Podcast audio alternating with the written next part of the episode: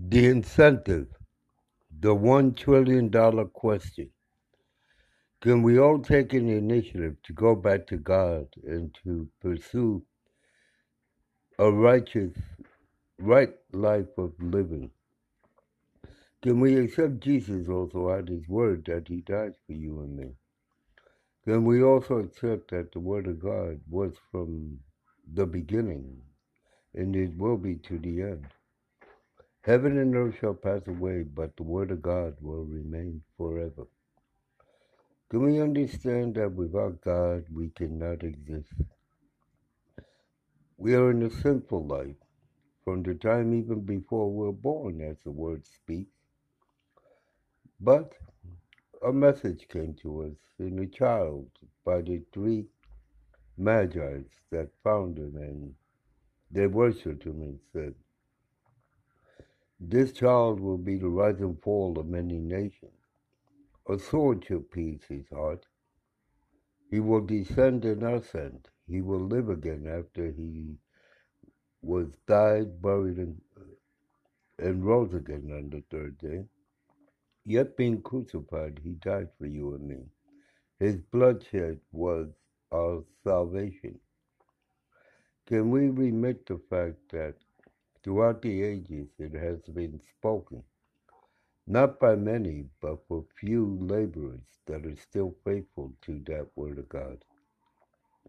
Can we imagine what it would be like to be with him in heaven? When he comes again the second time, we will be. All we have to do is just believe because it's free. Believing is free. That's the free gift. Salvation, everlasting life. Let us realize that many, many, many have come and have spoken about this, but yet do they believe? No, because many come in lies and sinful nature and they're not really believing. So the world does not know what to believe? No, because the world is sinful. It acknowledges sin. They were the ones who crucified him. Notice yet he spoke of the children. Gentile and Jew alike, children. The world are God's children. That's why his son came down. He birthed us, he matured us, he nurtures us. If it wouldn't be for our first parents, Adam and Eve, that they fell for the apple by the guile of the Satan, the serpent. Now he roams around like a roaring lion, but he's really crawling on his belly under rocks because he's a deceiver. Let us all realize that the Word of God is the Word of God. Satan was formerly an angel in heaven, and he, instead of getting jealous or hateful, he tried to get all powerful and more powerful than the Almighty God. And what happened was his coup d'etat or his treason. He got caught and cast out from heaven. That's why he hates us, his children, the world. He hates his world and he believes he can live off our bodies, our blood, our life by swallowing us or by deceiving us into joining him and because that's what he wants to take us to fire and brimstone with him at the end. He doesn't really want to kill you. He just wants you to burn with him. So are you going to accept that? Let's turn to Revelation and see what it says about the crystal cathedrals and these big cathedrals and monuments and about world rulers that will come as a precept of the Antichrist, but Satan is the roamer of all this, the controller, and even the Antichrist has to answer to Satan, I believe, the beast, the great whore, the prostitute, the lost in the unbelieving world that accept that because that is right for them. Are we going to listen to them or are we going to think and dwell on the incentive as an encouragement that God said, listen to it. You might learn something good and wholesome and it might save your life at the end. America knows they need an incentive. You know, when they took prayer out of school by putting Bible study in school, it's not prayer in school. So, what is the gain?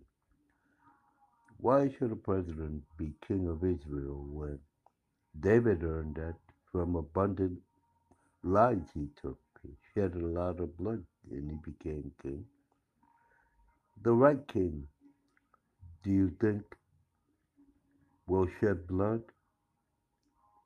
Will pronounce himself king of Israel, saying that God has ordained me king? Or will it be the king that always was, Jesus? A king would die for you.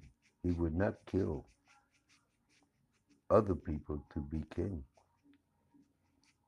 God's son died for you.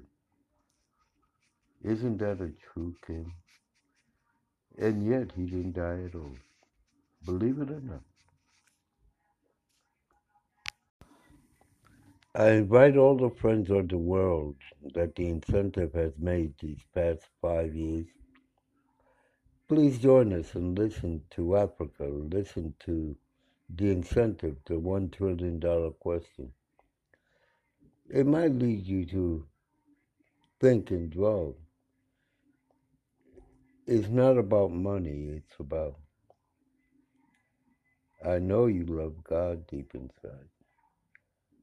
Why don't you just talk to him in your bedroom at night or when you have nothing to do, you're bored and lonely or alone.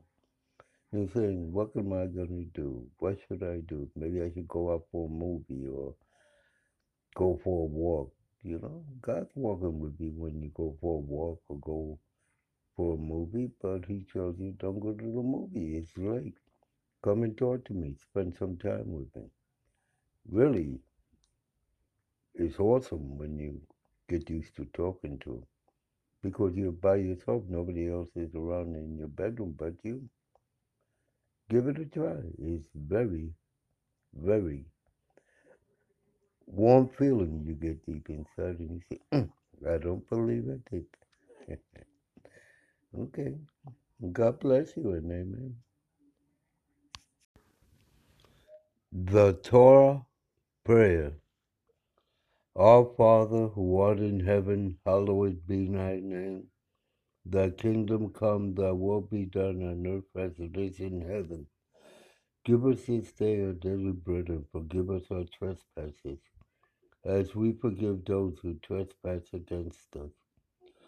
Lead us not into temptation, but deliver us from evil. Thy rod and thy staff protect me, thy wings and Holy Spirit guide me. The wrath is upon all sinners, and the Lord shall redeem the believing, and the believers shall reign in glory with God. By Jesus at the right hand of the Father, forever and ever. Amen. And amen, and amen. The Lord's Prayer. Our Father who art in heaven, hallowed be thy name. Thy kingdom come, thy will be done on earth as it is in heaven. Give us this day our daily bread, and forgive us our trespasses, as we forgive those who trespass against us. And lead us not into temptation, but deliver us from evil. For thou art the power, the glory, and the might, forever and ever. Amen. The Torah Prayer, the Lord's Prayer. Our Father who art in heaven, hallowed be thy name. Thy kingdom come, thy will be done on earth as it is in heaven. Give us this day our daily bread and forgive us our trespasses, as we forgive those who trespass against us. And deliver us from evil. And thy rod and thy staff, they protect me, and thy wings, they guide me. And as the Lord reigneth forever and ever, unto God the Almighty Father. Amen, and Amen, and Amen.